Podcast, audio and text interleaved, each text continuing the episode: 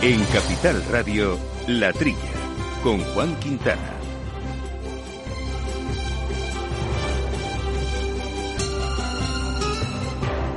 Muy buenos días, gente del campo, y buenos días, amigos del campo y de sus gentes. Bienvenidos otra semana más a este programa de agricultura, de ganadería, de alimentación, de estos asuntos que tanto nos gusta tratar aquí en Capital Radio y que hacemos armando los controles técnicos con Juan Antonio Sanz y aquí en los micrófonos en estudio, porque yo no estoy en estudio, pero él sí, nuestro compañero habitual, Jaume Segalé. Jaume, muy buenos días. Muy buenos días, amigos. Pues aquí andamos eh, preparados para comentar bastantes temas de actualidad que se han producido esta semana, ya veréis, interesantes sin duda. Y vamos a abordar también dos cuestiones, Jauma, que son, bueno, una, creo que es muy interesante para todo el mundo porque estamos hablando de la energía fotovoltaica. ¿no? Yo creo que con esta crisis más energética que tenemos ahora se ha puesto eh, muy de moda y ha recuperado mucha fuerza, pues la instalación de placas eh, solares, placas fotovoltaicas en muchas viviendas, cada vez las vemos más. Yo no sé si tú las ves por tu casa, pero yo donde vivo cada vez hay más casas que tienen la mitad, la, la, la, la linde sur, digamos, de la cubierta llena de placas fotovoltaicas, ¿no? Cuando te sientes obligado económicamente, al final te mueves. Sí, es que te salen las cuentas. Además, uno hace cuentas. Yo, por ejemplo, me lo estoy planteando también. Y bueno, en muchos casos eh, compensa. ¿no? se sabe cómo va a ir el mercado de la energía en un futuro. Pero en todo caso, aunque, aunque se recuperara y volviéramos a unos precios razonables que esperemos que se produzcan, al final también es verdad que tenemos una energía renovable como es el sol en nuestro país, que conviene aprovecharla y, y sí o sí te tiene que, compensar, al menos en el medio plazo. ¿no? Claro. Pero bueno, no vamos a hablar de la doméstica. Lo que vamos a hablar es de, de esos campos solares que se llaman ahora que son esas, eh, seguro que si ustedes van por la carretera verán en muchas lindes eh, campos que están llenas de placas solares, muchísimas más de las que hay en una casa, evidentemente, y son acuerdos que establecen los agricultores o los propietarios con grandes empresas energéticas, bueno, para producir energía fotovoltaica, energía, energía eléctrica para, a partir de placas fotovoltaicas. También eso ha generado un debate sobre si eso está llevando a que muchos agricultores abandonen sus explotaciones y dejen de producir. Pero bueno, de todo ello queremos hablar en concreto con Inmaculada Finetti, que vamos a hablar en un ratito, que es la responsable de programas de creación de valor de la Dirección de Sostenibilidad de Endesa, que están trabajando mucho en este, en este campo, ¿no? El mutuo beneficio, win-to-win que llaman, tanto de las energéticas como de los agricultores. Y otro asunto que dejamos ahí en la recámara la semana pasada, porque la verdad es que al final tuvimos problemas de, de comunicación con, sí. con nuestro invitado, con Carlos Fernández Segovia, que es el presidente de, de la denominación de origen protegida Azafrán de la Mancha, y es el problema que se está generando en este cultivo, que es muy tradicional. En, en España, sabes, yo que somos los segundos productores mundiales eh, de azafrán, que no está nada mal. Es un producto eh, sencillito, sencillito, sí. pero caro y la verdad es muy muy rentable para es de, de los productos que todavía requieren el máximo de mano de obra y de paciencia, por eso se cuesta cuesta tanto dinero el azafrán, efectivamente. Sí, sí, ahí está está Irán, Irán que es un gran productor a nivel mundial, muy por delante de España, la verdad es que produce mucho más que nosotros, es histórico, pero nosotros la verdad es que estamos en el segundo puesto del ranking. Bueno, pues a pesar de todo, en concreto en Castilla-La Mancha, que producimos el 90% de la azafrana nacional, está viendo en estos últimos años eh, problemas, está abandonando bastante la producción y el sector se está moviendo para intentar recuperar, recibir apoyos y poder recuperar el, cultivo de este, de esta flor, de esta especie que es el azafrán. Bueno, esos serán asuntos que iremos desbrozando con nuestros invitados, pero por supuesto mucha más actualidad que vamos a ir comentando en un ratito y les comento eso sí, os les recuerdo nuestro correo electrónico para cualquier cuestión que nos quieran plantear, que ya saben es la trilla arroba capitalradio.es. Pues vamos a arrancar en un segundo. Escuchen estos 20 segundos de consejo y empezamos con las noticias.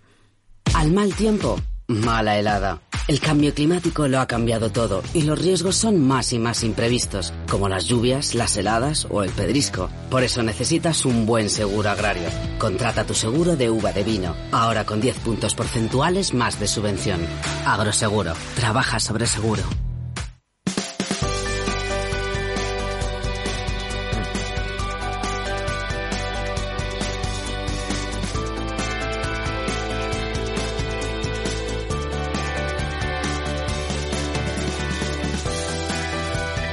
Bueno, pues entramos, eh, Yoma, si te parece, a comentar temas eh, de actualidad de esta semana. Sí. Eh, podemos arrancar con temas económicos, pero que son relevantes porque son ayudas a los agricultores, en este caso no ayudas directas, pero sí ayudas para créditos. En concreto, Agricultura, Agricultura ha movilizado 105 millones de euros, el Ministerio de Agricultura, en créditos para 2.640 agricultores.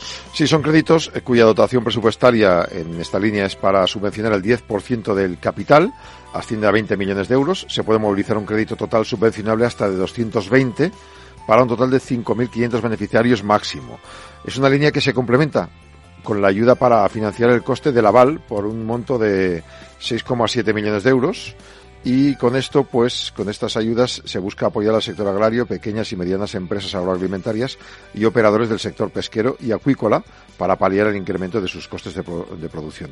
Se va a bonificar un 7% del principal de los préstamos de las explotaciones, con una cuantía máxima de 10.000 euros por cada beneficiario, en ganadería, pesca y agricultura la bonificación va a ser hasta el 10% del principal de cada préstamo y se van a financiar, en este caso, hasta 100.000 euros prestados. Porque al final, eh, fíjate, cuando hablamos de agricultura, todo el mundo suele pensar en las salidas, las grandes subvenciones de la PAC, que es verdad que suponen casi un 30% de, de los ingresos de los agricultores, ¿no? Son súper relevantes, son ayudas directas, muchas de ellas condicionadas, por supuesto, a cuestiones medioambientales. De hecho, hay un debate ahí abierto bastante interesante sobre, sobre esta cuestión. Pero es que estas, y luego están las ayudas de los seguros agrarios, bueno, eso no son ayudas, son compensaciones cuando hay eh, problemas y accidentes climatológicos, ¿no? Pero estas ayudas no son menores, ¿eh? no tanto por el volumen en sí mismo como por el apoyo que le dan al sector a la hora de buscar financiación, que sabemos que la financiación es uno de los factores más complejos eh, y más aún en esta en esta época, no conseguir financiación no es sencillo y el que te faciliten estas líneas de financiación son ayuda no menor para, para el sector. Con esas bonificaciones y, y, con todo lo demás, pues al menos te da un pequeño alivio. ¿no? A veces te falta ese, esa puntita, eh, ese pico para poder financiarlo y eso es la ayuda para salir adelante en una temporada que pueda ser aciaga, lógicamente, claro. Uh -huh. Porque, y, y, otro tema, otro tema, eh, Jaume, que hemos comentado aquí varias veces, vinculado a, a, la, a, los fitosanitarios y a la sí. nueva política agraria comunitaria, ¿no? Porque sabemos que esta nueva, esta nueva PAC es muy exigente en temas medioambientales, en objetivos de producción ecológica en 25 o 30% en pocos años y otros objetivos que tiene que más preocupan al sector productor es la prohibición. La propuesta de la Comisión Europea supone que los fitosanitarios se van a prohibir en un más sí. del 30% de la superficie agraria útil española, que eso es un montón. Y esto ha sido ha encendido al, al, sector agrario. La novedad más preocupante para ellos es esa prohibición de todos los fitosanitarios en las que llaman zonas sensibles. Ojo porque esto puede abarcar más del 30% de la superficie agraria útil en España, pero por ejemplo en la comunidad valenciana creen que llega al 80. A ver, eh, zonas sensibles, según este reglamento, son zonas verdes abiertas al público en general, parques, campos deportivos, vía pública, zonas que usen grupos vulnerables, zonas verdes urbanas, zonas ecológicamente sensibles de la Red Natura 2000, espacios nacionales, pero para proteger el medio acuático también barajan prohibir fitosanitarios alrededor de aguas superficiales, entre la superficie agraria útil más perjudicada. En este caso hablamos de los arrozales, hortalizas al aire libre bajo invernadero y cítricos en la Comunidad Valenciana, región de Murcia y Andalucía. Es por eso que, entre otros, el presidente de Asaja, Cristóbal Aguado, ha dicho que este borrador es un disparate imposible de aplicar que recrudecerá aún más la falta de soluciones para combatir plagas y enfermedades. Si la normativa no da respuesta a las necesidades de cada agricultura, habrá más abandono de campos, más despoblación del medio rural, más incendios y más pérdida de ecosistemas como humedales. Y añade, Bruselas sigue empeñada en su cruzada ciega de prohibir más y más materias activas fitosanitarias. Y dice, mucho hablar de innovación, pero a la hora de la verdad Europa no agiliza la investigación y registro de soluciones para las plagas y enfermedades que ya tenemos y que siguen entrando por falta de controles, por ejemplo, en los puertos. Estas leyes, además, responden a razones de salud y medioambientalmente no contemplan una reciprocidad con las importaciones. O sea, productos agrarios de otros países terceros pueden seguir usando fitosanitarios prohibidos aquí. Con lo cual, claro, están montando una burbuja tremendamente nociva según los agricultores. Es, es no, que llegas al 80%, muy, es, ¿eh? En algún sitio. Sí, sí, eso es muy real. Es que al final no es tanto que tú eh, plantees una reducción o un uso racional de los fitosanitarios, con, no hay que olvidar que los fitosanitarios son las medicinas de las plantas, al fin y al cabo. Es decir, es como si a nosotros nos prohíben de repente el 30% o, o un 50% de los medicamentos que utilizamos, ¿no? Pues imagínate qué problema para la salud humana, claro. ¿no?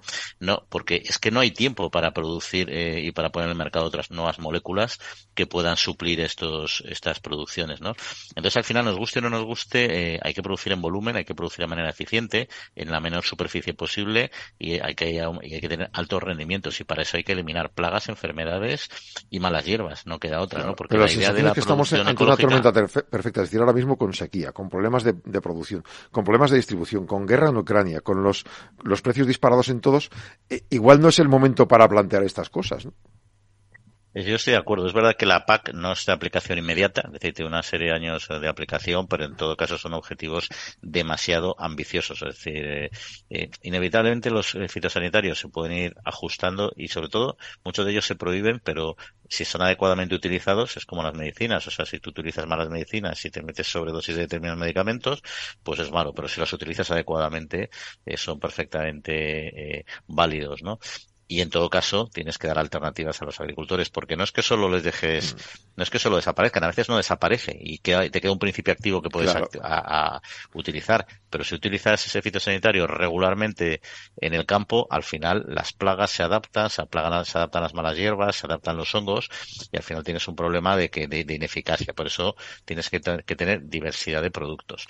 Y un medicamento es un medicamento para las plantas una molécula un producto te puede tardar 10 años en, en poner en el mercado, diseño de investigación, a lo mejor 10 millones de euros. Es decir, no son cuestiones que se produzcan de la noche al día, porque es que son muy estrictos y eso está perfectamente asumido y debe ser así los procesos de aprobación eh, por cuestiones medioambientales, fitosanitarias y sociales de todo tipo, ¿no? Entonces es un tema, tema delicado. Es, yo personalmente creo que es una, son unos objetivos demasiado ambiciosos, demasiado acelerados mm. y sobre todo, como bien ha dicho Yauma, que en el momento actual no, no encajan. No encajan, no, no, es el momento ideal con la situación en la que nos encontramos. Efectivamente, es el enfado de, de, los agricultores y los productores. Vamos a seguir adelante, si quieres, en otros, con otros asuntos. Pues si te parece, yo creo que tenemos eh, un tema que queremos tratar interesante, que es el de la agrivoltaica y toda la aplicación en, en el campo de las energías fotovoltaicas, que tenemos ya nuestra invitada esperando. Por no entretenerla mucho, si te parece, podemos ir a ello. Y luego seguimos hablando de otros temas de actualidad. Vamos allá, arrancamos. Agrobank les ofrece este espacio.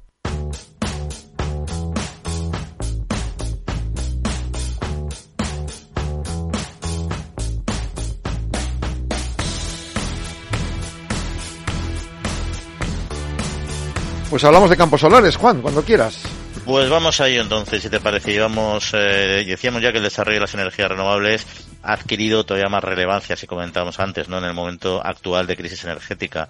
Eh, España, además, la primera que nos viene a la cabeza es la fotovoltaica, por nuestras horas de sol, ¿no?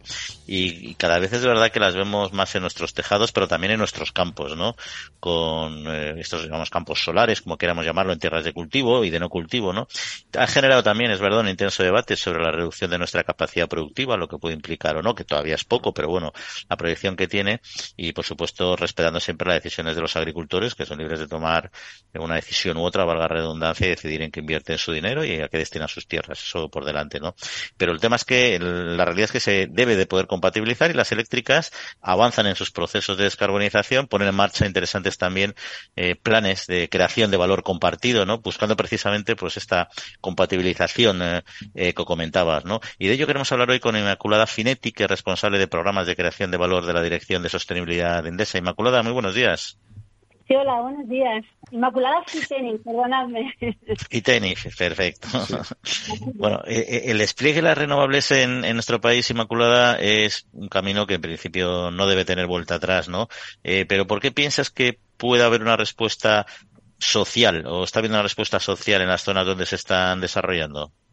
Pues mira, efectivamente, el, despliegue de renovables eh, yo creo que ha venido para quedarse, ¿no? Está reflejado en el Plan Nacional Integrado de Energía y Clima, eh, que se plantea un mix energético para el periodo 2030 mm. con un 74% renovables frente a un en torno a un 50 que tenemos en este momento, ¿no? Y fundamentalmente será a través de desarrollo eólico y fotovoltaico.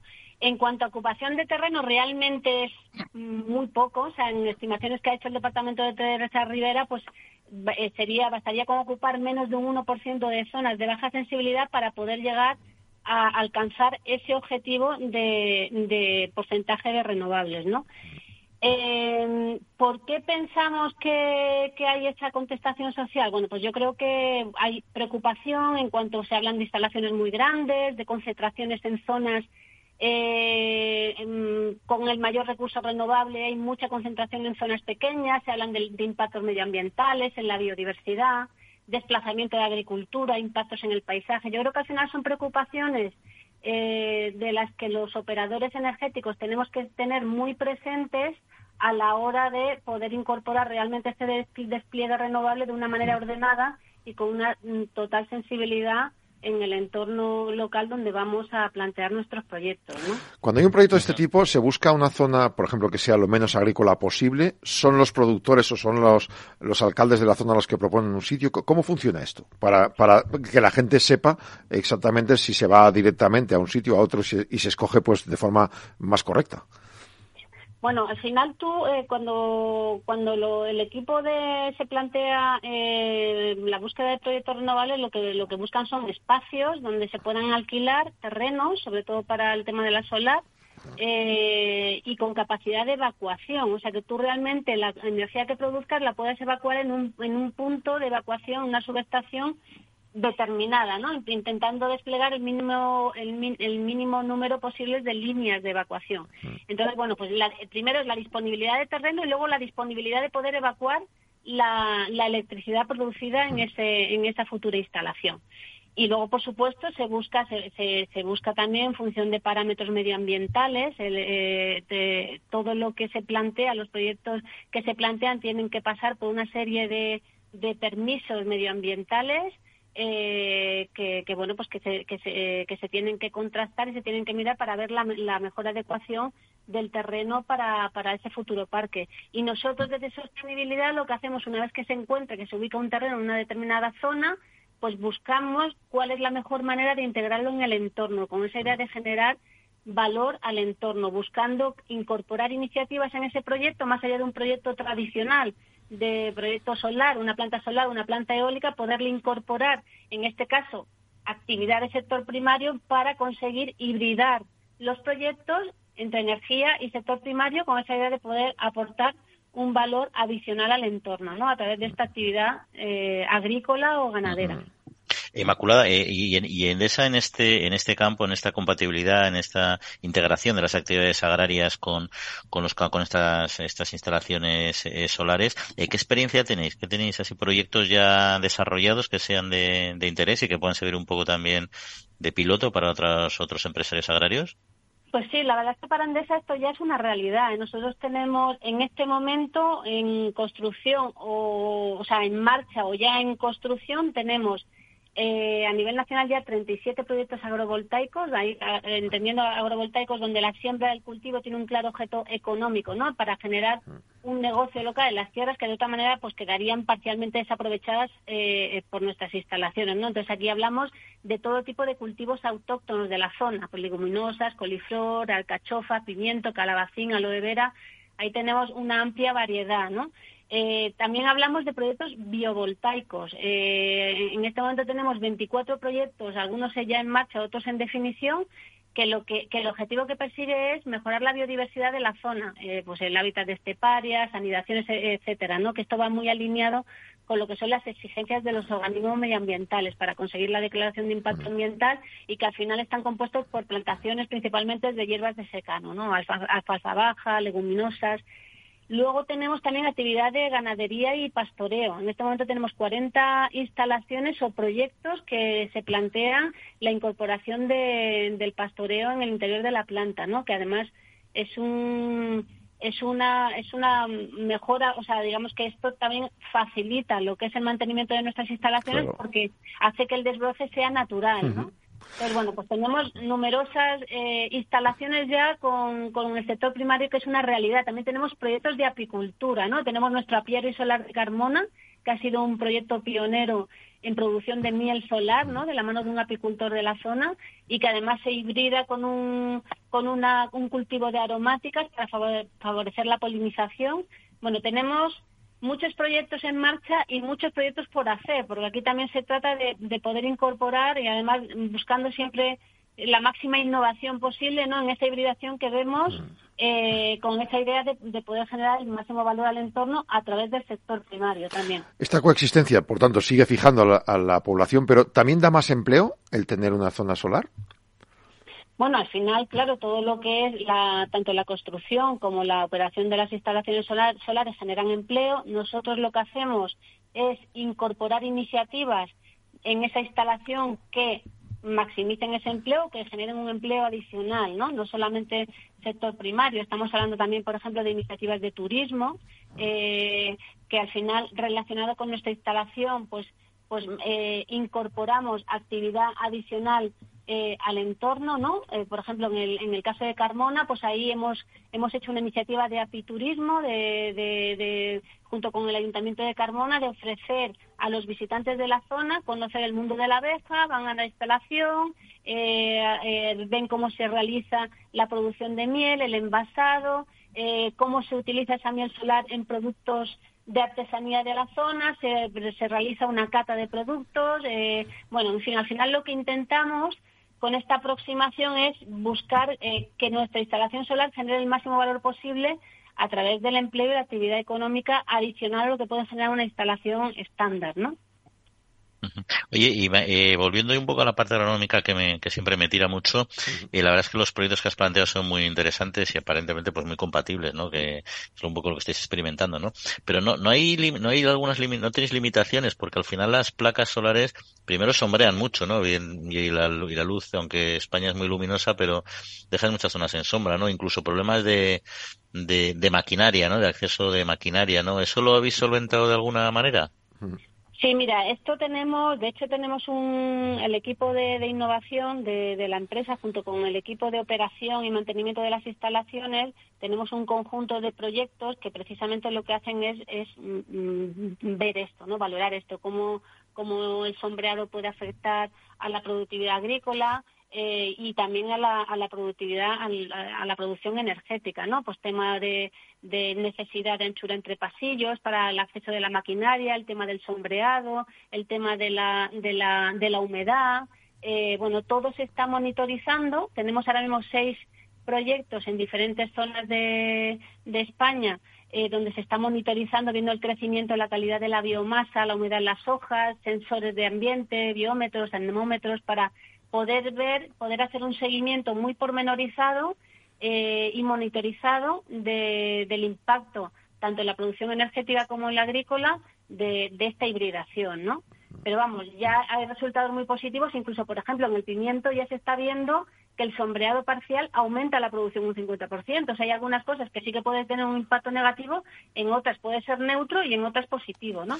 Se trata de ir buscando a través de pues eso de, de, probar y de, de, en proyectos piloto pues ver esto como, como, como encontramos los mejores productos para hibridar de la mejor manera posible el sector energético y el agrario. Mm. Sin duda. Y, luego yo me imagino también que ese debate que comentábamos al principio, ¿no? que se ha producido, esas dudas que han generado, no, no, no entre los agricultores que han tomado la decisión de apostar por estas instalaciones, porque evidentemente para ellos no les han generado dudas o si se las han generado las han superado, ¿no? Pero globalmente el sector algo preocupado también por la pérdida de, de rendimientos de producción, sobre todo más que de rendimientos a nivel global, etcétera. Eh, todos estos proyectos me imagino que ayudarán un poco a, a tranquilizar al sector en este tema, ¿no? Al menos ver que, que, es, que hay una compatibilidad objetiva. Claro, que no van a abandonar su, su, su trabajo por tener una placa solar al lado, ¿no? no, todos, o sea, habrá gente que decidiera abandonar también, porque eso no es muy libre, ¿no? Depende la edad también del agricultor y de la calidad del terreno y todo este tema, ¿no? Claro. O sea, nosotros la experiencia que hemos tenido siempre ha sido muy positiva, ¿eh? Allí donde hemos planteado, o sea, tú al final nosotros partimos de una instalación donde se ponen unas placas solares, ¿vale? Que, que a veces son zonas donde no están cultivadas, muchas de ellas son zonas que son propietarios de terrenos que deciden, eh, eh, bueno, pues alquilar el terreno para la instalación solar y nosotros lo que hacemos es incorporar actividad agrícola eh, entre paneles, ¿no? Entonces, la, la experiencia que hemos tenido eh, de colaboración con, agricultores y ganaderos ha sido siempre muy positiva. ellos perciben un valor. O sea, nosotros lo que hacemos es ceder el terreno para el uso agrícola. Eh, ellos lo que hacen es poner la maquinaria y, la producción y al final pues hay un beneficio conjunto, ¿no? Eh, nosotros la experiencia siempre ha sido positiva, intentando además eh, en esta hibridación buscar agricultores locales en el municipio donde vamos a poner nuestro proyecto.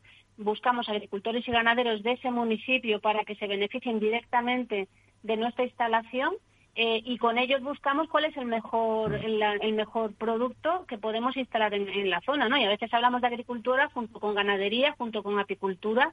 En algunos casos tenemos una hibridación de, varios productos a la vez, ¿no? Que son además, además sinérgicos entre sí. O sea que nuestra experiencia ha sido siempre positiva porque suma, supone un valor añadido a lo que tendríamos de no, de no hacer nada más que lo que es la producción energética. ¿no? Inmaculada, ¿y qué superficie, qué extensión mínima debe tener una zona para que se pueda realizar un proyecto más o menos viable y sostenible? Mira, nosotros eh, ahora mismo lo que estamos planteando, a ver, los, los proyectos tienen una media de unos 50 megavatios, ¿no? Eh, proyectos solares.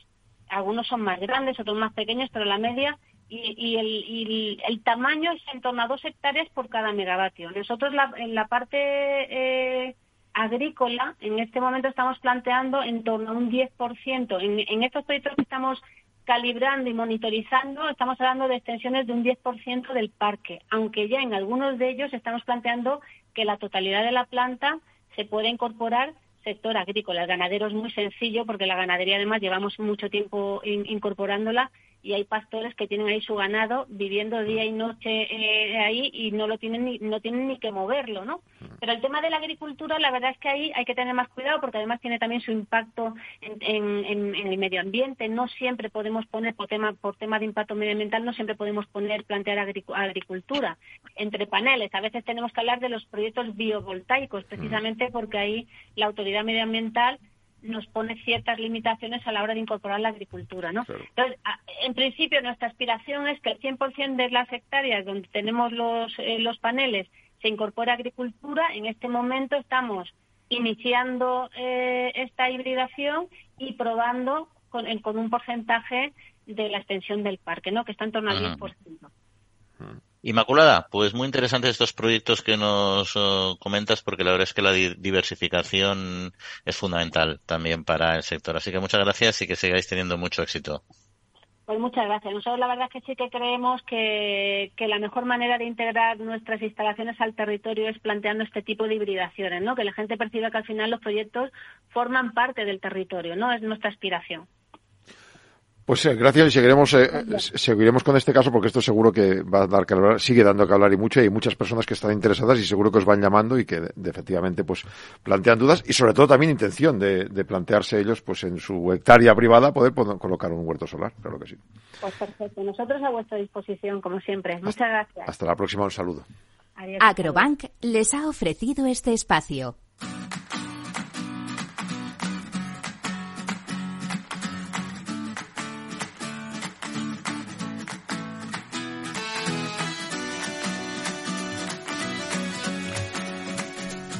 Quedan muchas noticias por comentar, ¿verdad, Juan Quintana? Pues sí, sí, sí, Jaume Segales, unas cuantas tenemos en la recámara. No sé si nos dará tiempo a comentar todas porque todavía tenemos invitados a los que saludar después, pero vamos con algunas de ellas. Por ejemplo, fertilizantes, uno de los mayores eh, costes de las explotaciones y ahora disparados en su, en su precio porque ya saben que en buena parte se hacen a partir del gas natural con lo cual condicionan mucho las explotaciones. Y en este sentido el gobierno ha estudiado nuevas, está estudiando nuevas medidas para bajar la factura, la alta factura actual de los fertilizantes. Claro, eh, una de las eh, cuestiones es eh, rebajar lo que se pueda la dependencia del exterior Em, también se busca agricultura de precisión, uso de abonos de origen orgánico, entre otros, según el Ministerio en un comunicado, después de reunirse con el sector cooperativo.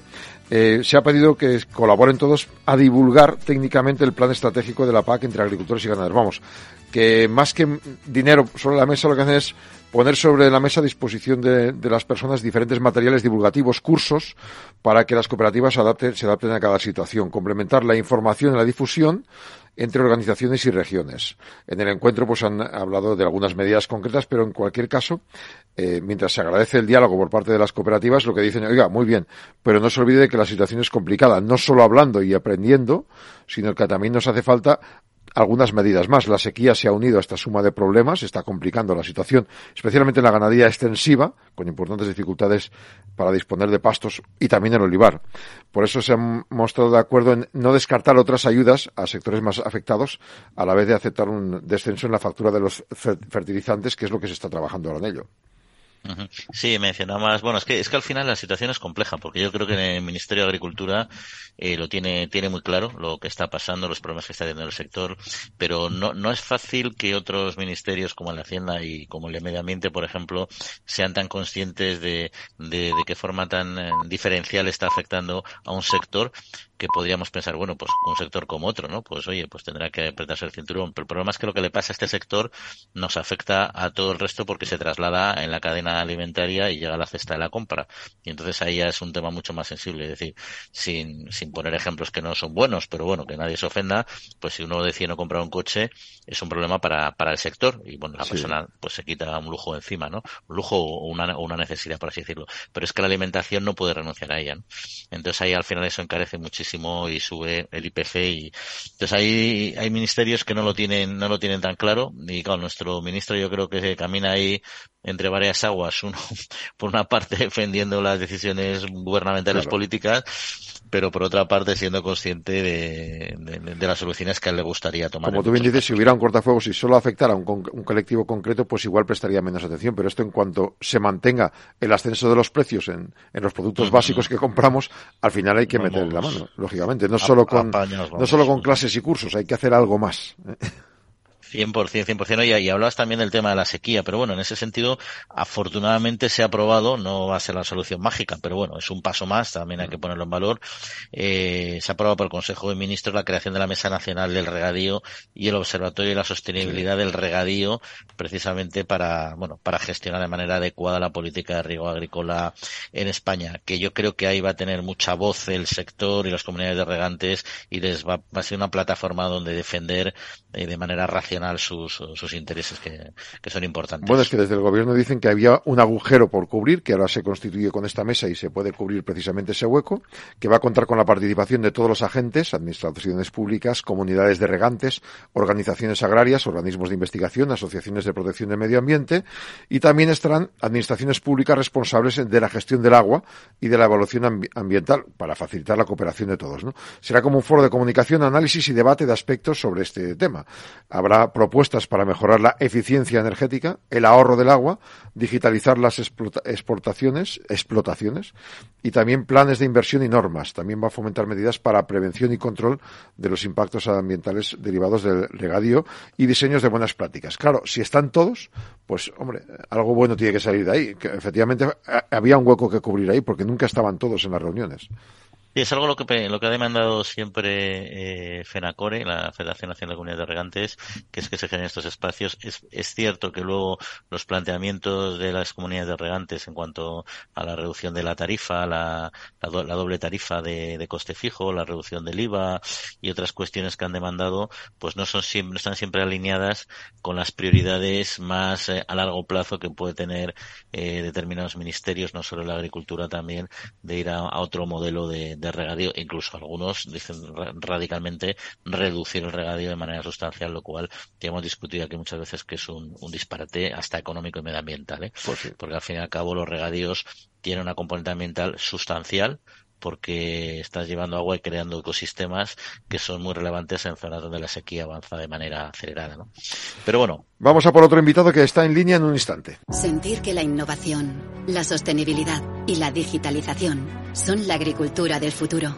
Es sentirse agro. En Agrobank queremos apoyar a las personas que transformáis el sector agroalimentario creando un gran ecosistema de innovación agro. Siente agro. La nueva era empieza contigo. Infórmate en caixabank.es.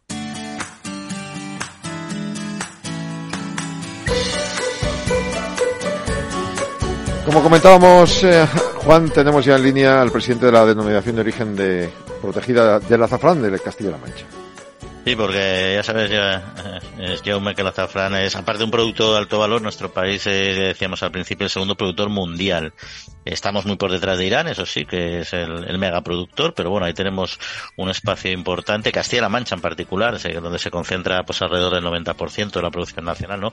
Pero aún así, el cultivo se ha visto, la superficie de cultivo se ha visto reducida estos últimos años y la denominación de origen protegida pues está trabajando para, para poder revertir eh, la situación y de ello que queríamos hablar de este, de este cultivo, de esta situación actual y del futuro del mismo con Carlos Fernández, que como bien decías es el presidente de la DOP Azafrán la Mancha. Eh, Carlos, muy buenos días. Hola, buenos días, ¿qué tal?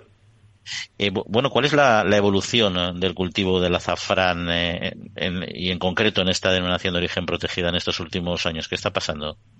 Sí, pues mira, más que una reducción de la superficie cultivada, lo que estamos experimentando es una reducción del rendimiento de floración por hectárea. Entonces nuestra producción se está viendo reducida de forma importante y bueno, pues con todos los problemas que ello conlleva, ¿no? Principalmente de suministro continuado para nuestros clientes. ¿Y por qué se está produciendo? ¿Habéis valorado cuál es el motivo de esta reducción de la productividad?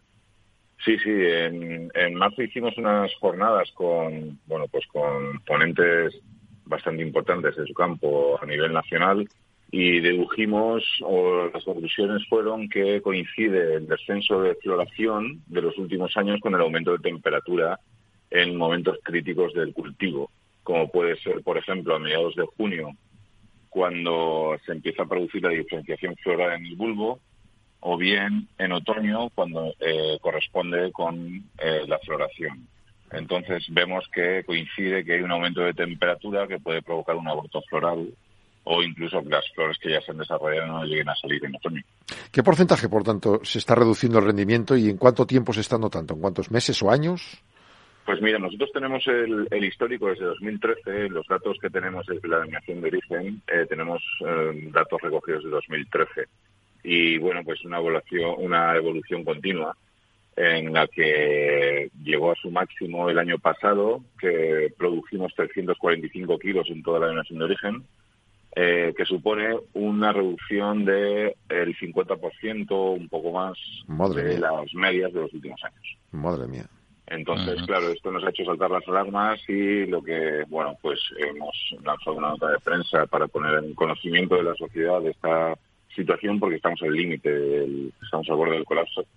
Y así se hemos hecho saber también a la Administración y estamos esperando una respuesta porque creemos que necesitamos eh, el impulso de la Administración para poder seguir obteniendo el, el azafrán con denominación de origen porque ayudas eh, tuvisteis, creo recordar, en, tiempos, eh, no, sé si se mantienen o si ya no, o si ya no existe ese apoyo. Eh, si hemos recibido apoyo. Sí, sí, exacto. Mira, mira, el, único apoyo que ha recibido nuestro sector, nuestro cultivo, fue en 2002. Eh, pero es que ya se reconocían cuáles eran los problemas estructurales que, que lastra nuestro sector. Entonces, ahora se ha visto agravado precisamente por este aumento de temperaturas y la reducción floral.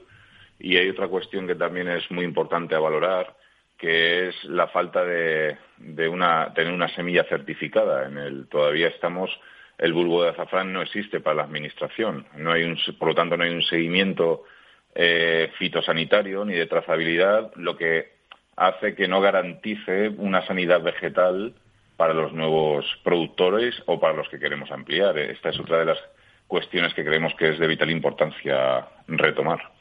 Claro, en, esto de la floración, por ejemplo, es, ¿hay alguna manera de conseguir que mejore la floración aunque siga aumentando la temperatura o estamos ante una tormenta imposible de resolver? Mm, bueno, yo creo que el, el lleva con, con nosotros, con la civilización humana, más de 20 siglos ha habido otros cambios, otros cambios eh, climatológicos, como el siglo XV, que hubo un cambio, un aumento de temperatura también, y que hizo que en Cataluña se desplazase el, cultivo de azafrán hacia otras latitudes. Entonces, yo creo que ahora mismo estamos en, una etapa, en una época que debemos combinarlo con, con la tecnología, ¿no? Eh, de hecho, impulsamos desde la Nación de Origen un grupo operativo donde estaban las organizaciones punteras de sanidad vegetal como el ITAP o el INIA. Y bueno, pues eh, lo que queremos estudiar es precisamente cómo se comporta el, el, bulbo de azafrán, nuestro cultivo, combinándolo con otros para eh, conseguir sombreados y reducir la temperatura de, del terreno y en consecuencia del, del bulbo de azafrán. Eh, también hay, hay propuestas de cultivo indoor o, de combinación con placas solares. Entonces, claro, ahora mismo todo esto eh, pues es un cúmulo de circunstancias y eh, a nivel privado me imagino que los productores buscarán soluciones, pero insisto, debemos estar acompañados por la Administración porque somos un sector muy pequeño y, bueno, pues estamos muy limitados realmente. Además, además un sector entiendo que no, sé si tenéis presión o, problemas de competencia desleal o de fraude de cómo está pasando, como pasa en otros sectores por otro, por otro azafrán que pueda venir de otros territorios, incluso el iraní, que tiene un potencial eh, comercial muy alto. Claro, desafortunadamente es así. La práctica que, que ponen que ponen en, a disposición de los usuarios muchos comercializadores eh, consiste en importar azafrán, principalmente de Irán, porque ellos producen unos 250.000 kilos al año, comparado con nuestros casi mil, pues imaginad la diferencia que hay. Y esa práctica eh, se, eh, se, desarrolla en, en los líneas de supermercado omitiendo el origen de ese azafrán. Entonces el usuario percibe que es un azafrán español eh, con un precio y una calidad totalmente distintas a, los que nosotros ofrecemos, ¿no? Y además con una garantía de, de trazabilidad, garantía de, uso de fitosanitarios que estén amparados por la normativa europea, cuestión que, que de la sanidad es, más complicado que se suceda. Entonces, bueno, yo creo que, que también la Administración aquí tiene una eh, tarea pendiente para hacer que se cumpla la normativa del etiquetado y el usuario disponga de todas las herramientas para elegir el azafrán que se lleva a casa. Y de, y de, y de paso que nos capote en ese aspecto, claro. Claro.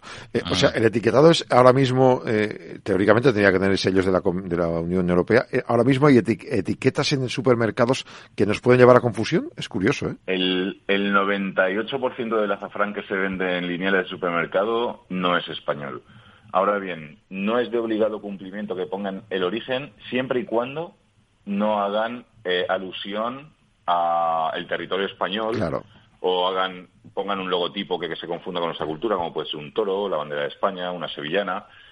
Pero claro, mm, quien tiene como aspiración o como herramienta de marketing omitir el, origen, claro. Mm, pues lo que puede hacer perfectamente es poner el nombre de su empresa y entre paréntesis en grande España, envasado o elaborado en España y ahí ya pues bajo mi punto de vista, ya se está eh, dando a ese engaño. ¿no? Eh, por lo tanto, eh, la Administración debería tomar cartas en el asunto.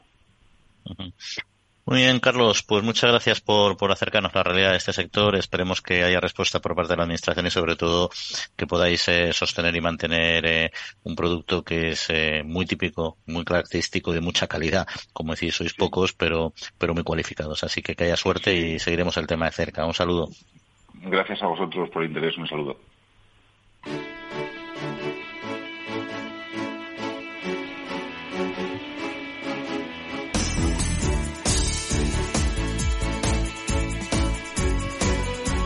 Pues aquí en la trilla tenemos muchas más cosas que contarles. Hemos hablado de varios asuntos, pero Juan, nos quedan muchos temas en el tintero. Una vez más nos vamos a quedar sin tiempo para todos ellos, creo. ¿eh? Mm, sí, os suele pasar. Bueno, eso es buena señal, eso es buena señal, eso quiere decir que son temas de interés. Pero fíjate, antes de comentar alguna otra cuestión, eh, ha mencionado el mismo, el caso de las placas solares, eh, que hablábamos antes con nuestra invitada, como para este cultivo también ven ellos cómo pueden compatibilizarlo con placas solares de tal manera que el agricultor tenga otro ingreso paralelo que le permita eh, continuar con este cultivo. O sea que hay cosa, cosa interesante. Y el tema del fraude que te comentaba, Jauma, es que el problema es que es, que el, es, no, no, no, no es que cometan fraude los los exportadores de, Irán. Eh, es que la normativa es así de laxa, le pasa lo mismo a la miel y a otros muchos productos. exacto.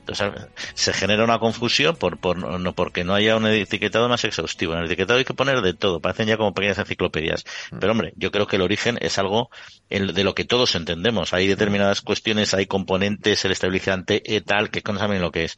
Pero si es de Irán, si es de España, si la miel es de Sierra Morena o es de, o es de China, eso lo entendemos todos. Y además nos gusta saber cuando vemos un producto. Y luego está el matiz producido y envasado. Es decir, pues, te pone envasado en España, no, producido en tal sitio. O sea, eh, el, origen de tal producto. Y luego, donde se haya envasado, vale, muy bien, pero no es lo mismo. Hombre, hay productos, por ejemplo, como el jamón, sí que es verdad que donde se ha curado se, es bueno saberlo. Pero estos no, cuando está envasado, tanto de donde lo envases. Lo importante es dónde se ha generado, ¿no? Totalmente. Y luego has mencionado un tema, una, fíjate, una pregunta que le iba a lanzar yo que te has anticipado con esa visión agronómica que tiene ya de periodista agronómico casi. El tema de las alternativas. Es que es, verdad que como la sequía va avanzando, van cambiando, se está produciendo este problema en muchos cultivos. Y hay una cuestión que es la mejora genética. La mejora genética se puede conseguir y se puede, o sea, existe y permite conseguir variedades más resistentes al calor. Pero ¿qué sucede? Que claro, para que a una empresa le sea rentable hacer mejora genética, que es costosísima, si antes hablamos de fitosanitarios, conseguir una nueva semilla es, es, extremadamente caro y requiere muchísimos años y millones de euros. Claro, tienes que tener cultivos que lo pueda, que luego las empresas lo puedan amortizar y rentabilizar, porque si no, no les interesa. Y este es uno de esos casos en los que es muy difícil desarrollar producto, de proyectos de mejora genética convencional, transgénica o la que sea, porque es que no es viable económicamente. Nadie está atados un poco de pies y manos. No voy a saber si en unos años te cambia la normativa y volvemos a la noticia del principio. Te alejan todavía más eh, la posibilidad de, de, de, tener ese tipo de trabajo genético porque hay cerca pues un colegio, vete a saber qué, ¿sabes?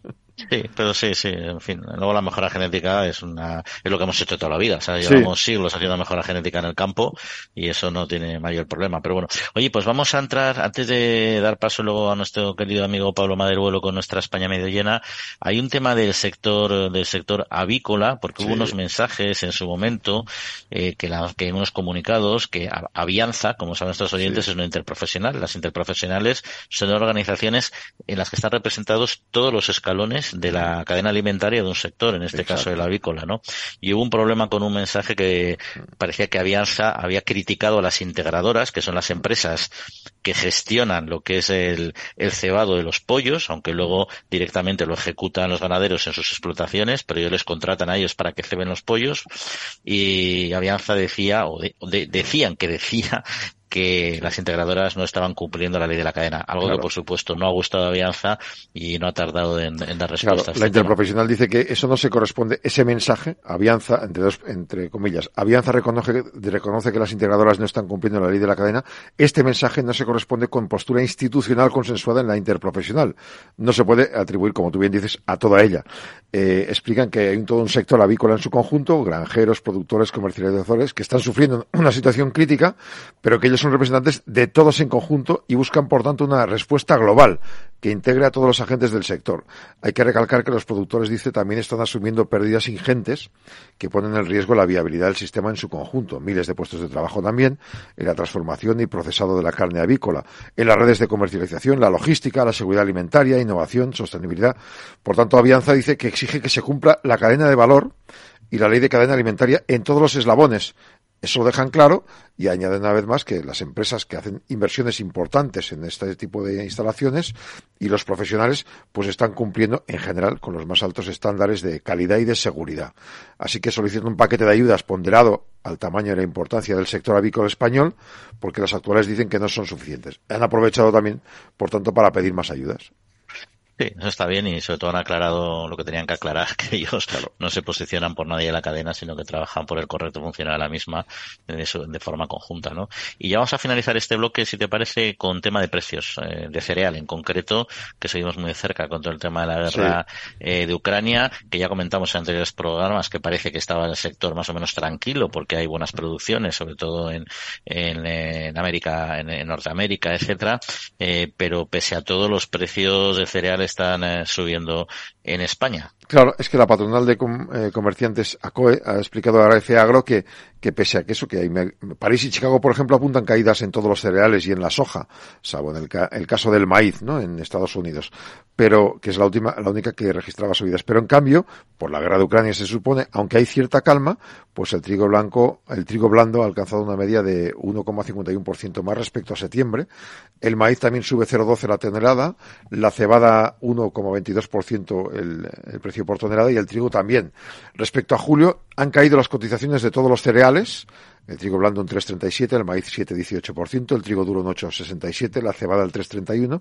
Y en lo que va de año, eh, los, por ejemplo, el trigo blando ha aumentado en todo lo que va de año un 22%, el maíz un 23,8%, la cebada un 19,3%, el trigo duro sí que es el único que ha bajado un 8,88%. Es decir, que aunque haya calma, la calma hace que no bajen del todo los precios como esperarían los, los consumidores de cereal, claro.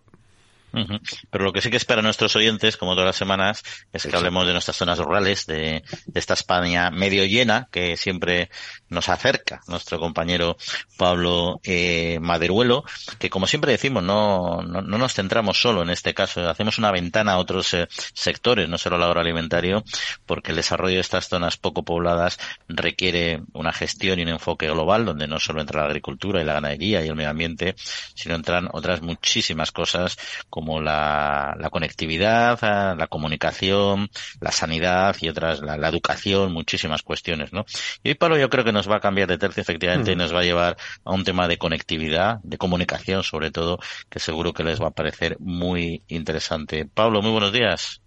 Buenos días, un fin de semana más. Estamos aquí desde la España medio llena, dispuestos a contar casos inspiradores que nos llevan al medio rural de nuestro país para conocer algunos proyectos que están contribuyendo a fijar población en nuestro territorio. Hoy os traigo la historia de David, que ha creado, junto con otras personas de la provincia de Valladolid, una cooperativa dirigida a promover, entre otras cuestiones, la movilidad sostenible, movilidad compartida y eléctrica. Han creado eKiwi, que es un proyecto que incluye un car sharing, un coche compartido que podemos coger en cualquier punto y dejarlo en otro punto. Después viene otro cooperativista, otro viajero lo coge donde nosotros lo hemos dejado y él lo deja en otro punto. Y así sucesivamente. Es un servicio al que en las ciudades estamos cada vez más acostumbrados. Hay muchas empresas que se dedican a ello, pero que está empezando a llegar poco a poco a ciudades más pequeñas o al medio rural. En este caso, el es la primera cooperativa sin ánimo de lucro que surge en Castilla y León con este objetivo, el del car sharing, el de la movilidad compartida y además de forma comunitaria a través del cooperativismo. David es el responsable de este proyecto. Nos ha contado las líneas generales que explican su desarrollo. Es una cooperativa que ha nacido aproximadamente hace año y medio en la ciudad de Valladolid y tiene como objetivo llevar la movilidad sostenible a todos los rincones de Castilla y León.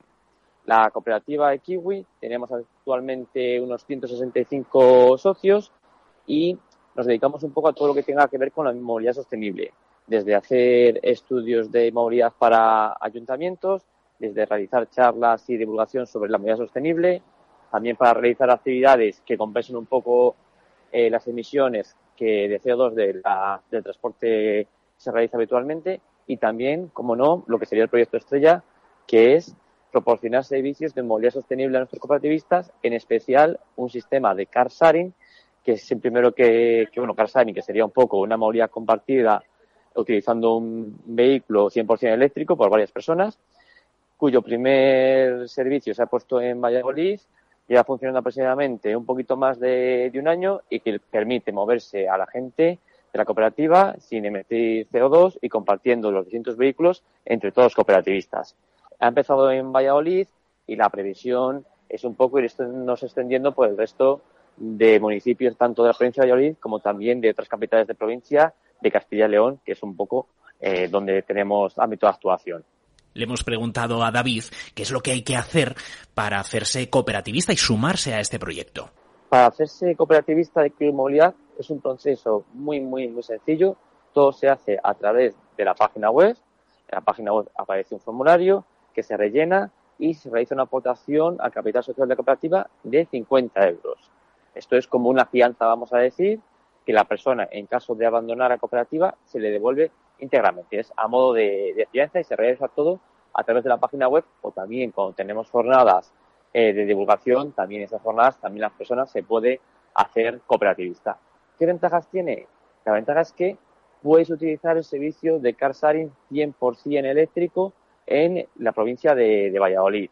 Y también que al ser una cooperativa, pues vas a poder tomar y formar parte eh, de las asambleas generales en las que entre todas las personas que formamos parte de la cooperativa decidimos cuál va a ser el futuro, en lo que vamos a trabajar y qué servicios nuevos vamos a, a poner desde la cooperativa. Entonces vas a tener voz y voto en todo lo que desarrolla la cooperativa. Imaginemos que queremos utilizar uno de los coches que Kiwi tiene ahora mismo en Valladolid Capital. Esto es lo que tendríamos que hacer. El servicio lo que tenemos son unas tarifas muy ajustadas. Esos 50 euros que hemos comentado sería como de fianza para pensar hacer, usar el servicio y el servicio cómo funciona es que se tarifica por minuto de uso. Cada minuto que el cooperativista usa el servicio, pues se le tarifica. Para redondear un poco, lo hace, solemos comentar las tarifas por horas, van desde 4 euros la hora hasta 5,50, dependiendo de qué aportación haya realizado el cooperativista eh, dentro de la cooperativa. Entonces se le va a ir tarificando simplemente por los minutos que use, no se le va a cobrar nada más. Y además es que en esa tarificación ya incluye tanto el uso que hace el, usuario del servicio como también las propias recargas de, energía que puede necesitar el usuario durante el uso del, vehículo. Con lo cual, en ese precio que hemos dicho, ya se incluye todo lo que sería el uso del servicio. Y el usuario se despreocupa de ITVs, de revisión mecánicas y de otro tipo de cosas. En el coste, de entre 4 y 5,50 euros la hora, está incluido todo, incluso las recargas, que somos la única empresa de, movilidad que incluye estas, estas recargas en el propio coste. Finalmente le hemos preguntado a David, eh, bueno, pues cómo contribuye todo esto al medio rural eh, de nuestro país, cómo puede la movilidad sostenible eléctrica, el car sharing, contribuir a fijar población en el territorio.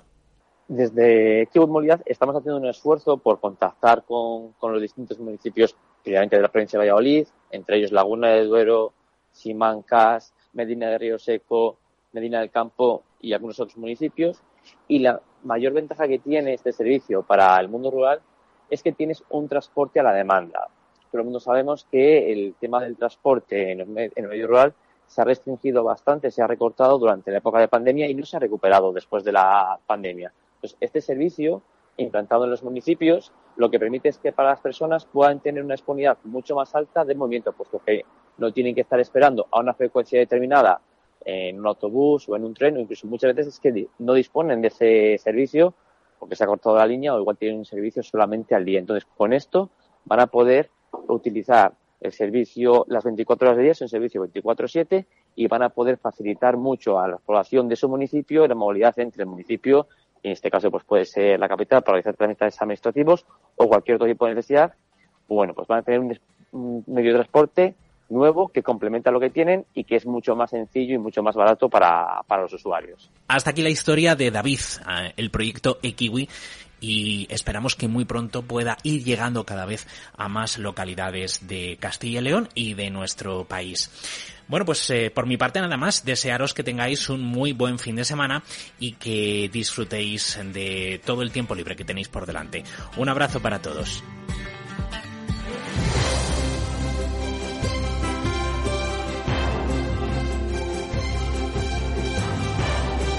Tenemos un par de minutos si quieres comentamos alguna última noticia antes de despedirnos, Juan.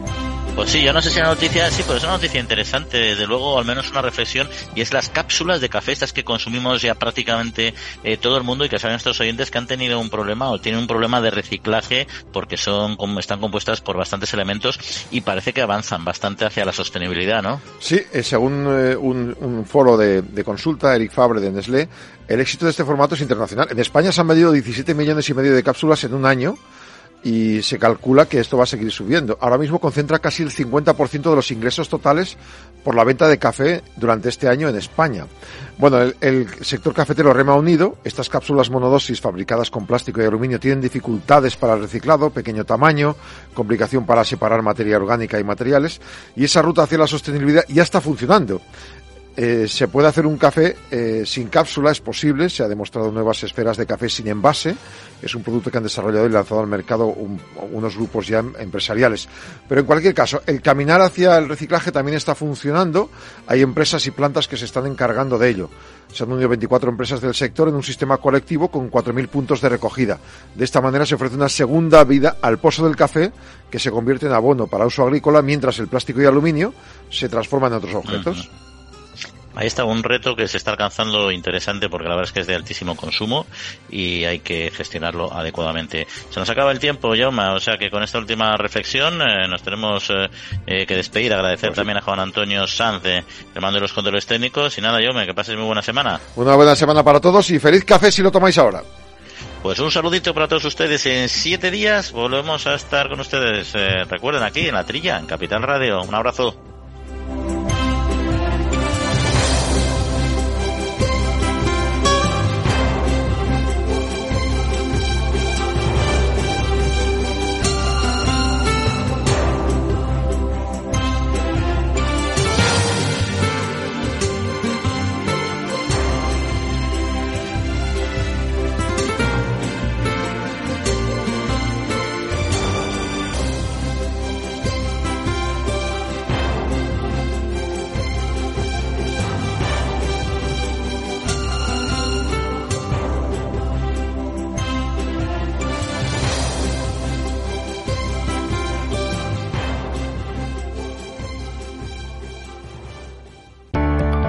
Personas inquietas, Capital Radio.